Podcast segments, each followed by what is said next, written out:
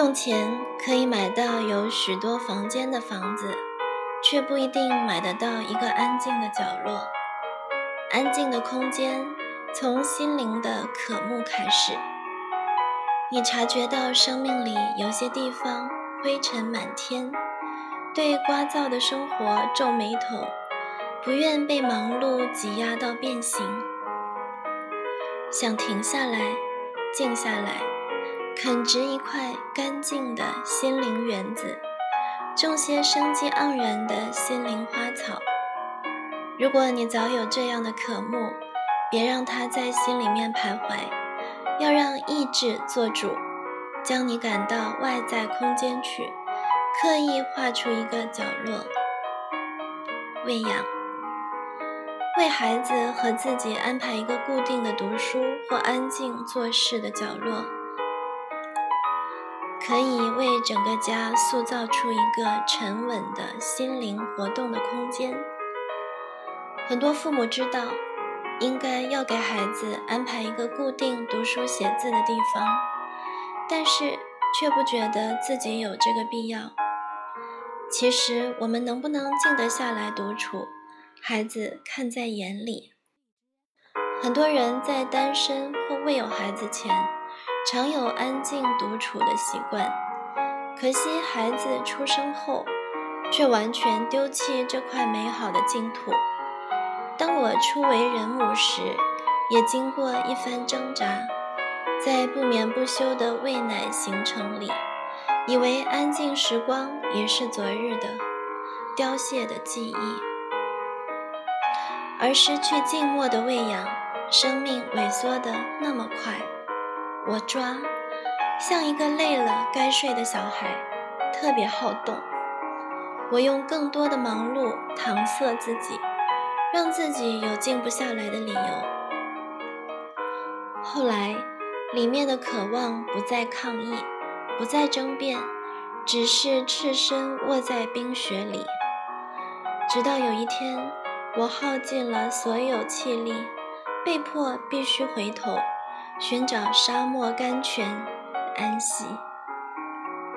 我开始学着从生活中切割出安静的时间，先从孩子们睡觉之后，不把全部时间用来做家事起，忍着脑子里许多应该的抗议，找到一个安静无人的角落，聆听自己的心跳。渐渐被安静喂养过，有了一点力气后，我开始不怕在白天向学龄前幼儿要一点安静的时刻，陪他在一个角落，让他自己玩，我就坐在旁边看书，或者可以陪他静静坐着，听完一首古典音乐或是圣诗，学习。有人觉得不可能，大小孩也许还可以试，小小孩不能；女孩也许可以试，男孩不能；天性恬静的孩子也许可以试，好动的不能。走过三个孩子，有男有女，有静有动。虽然我承认要付上的代价不同，但安静的习惯真的可以培养。而且越早越好。先决条件是，妈妈要找时间先学习静默、等候，整个家庭的气氛就不会一直浮躁不安，孩子一定会受影响。孩子静下来的能力是堆积木式，一点点加上去的，从三分钟、五分钟、八分钟、十分钟。你会看见他的进步。从小目睹父母独处的孩子，渐渐长大后会对独处产生好奇感。这个训练不难，只要每天到了一定的时间，让孩子回到自己的书桌前安静看书、写字、画画，我们也回到自己那个密室安静下来。久而久之。全家人享受同一个时间，在不同的角落独处，让安静成为家庭生活的一部分，安静就住进了你的家，成为它其中一个表情。无论对小孩或大人，能有一个固定的安静空间，就像拥有一个固定的安静时间一般重要。这个空间可以是卧室、书房，也可以是一张椅子、一个坐枕、一个墙角。小小孩相当喜欢这个选择。我们家孩子的安静空间，就是他们卧房里的书桌前。从幼儿园起，孩子们就懂要安静看书、写字、做自己的劳作、听音乐。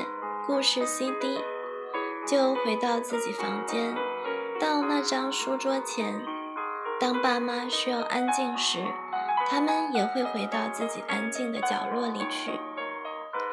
我为孩子房间买了一台手提音响，可以放 CD 那种，让他们可以自己享受音乐或听故事。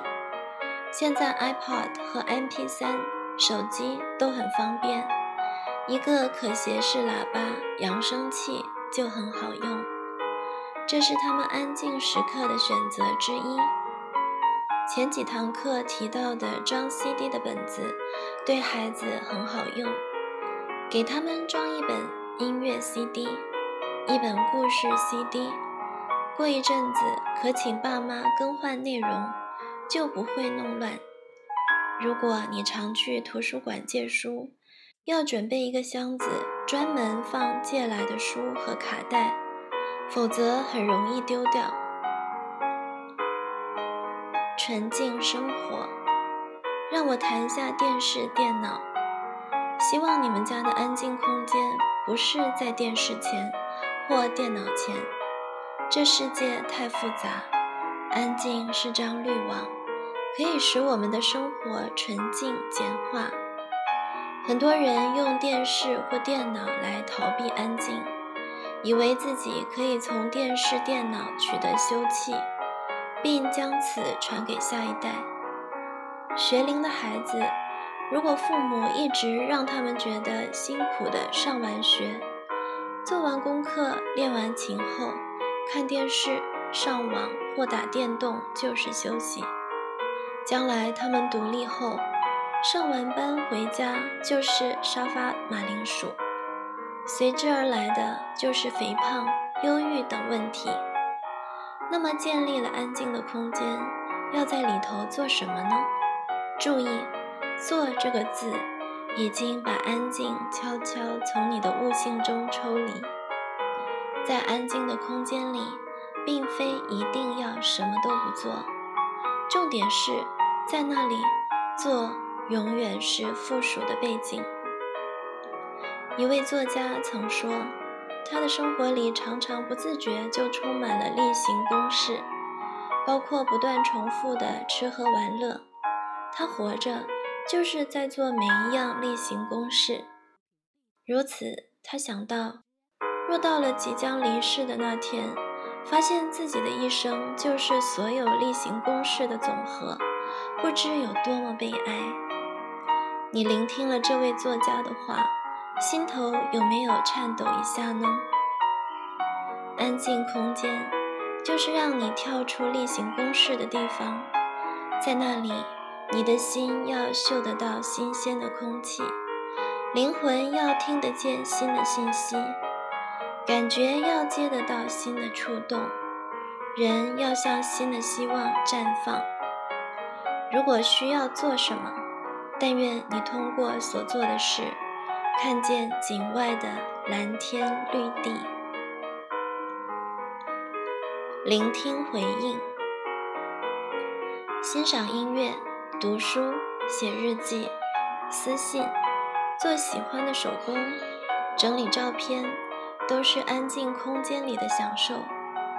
我则珍惜每个清晨那段什么都不做的安静。只是聆听，聆听造天造地的上帝，聆听自己的灵魂对他的回应。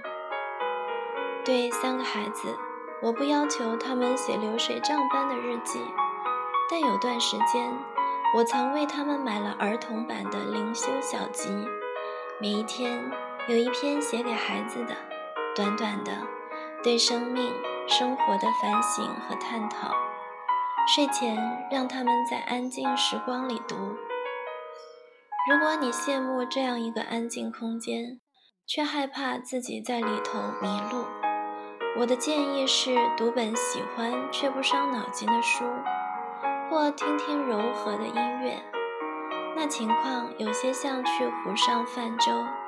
起初你在乎技巧，努力的划，注重节奏，控制时间。但等到你熟悉了一切，每次上船，只要花一点时间就位，把船划到湖中央，就可以开始欣赏湖岸风光，享受水波荡漾、午后暖阳。不知不觉，偶尔桨停了，任船轻轻地飘，你不用担心，因为总知道时候到了，一定会把船划靠岸。为内心割画出安静空间，久而久之，安静是生活的一部分，渐渐跨越操练的时间表。一个星期天的午后，检查完孩子功课后的二十分钟，烧好晚饭，等家人进餐厅的十分钟，都可以踏入那个安静空间，享受一下。然后，也许有一天。安静会住进生命深层，使你真正成为一个安息之人。一起想想看：一，屋子里有属于你的安静空间吗？在哪里？二，安静空间对你重要吗？为什么？三。你最享受在安静空间里做什么？四，什么会阻拦你享受安静空间？五，对你而言，在家容易找到安静空间，还是外面？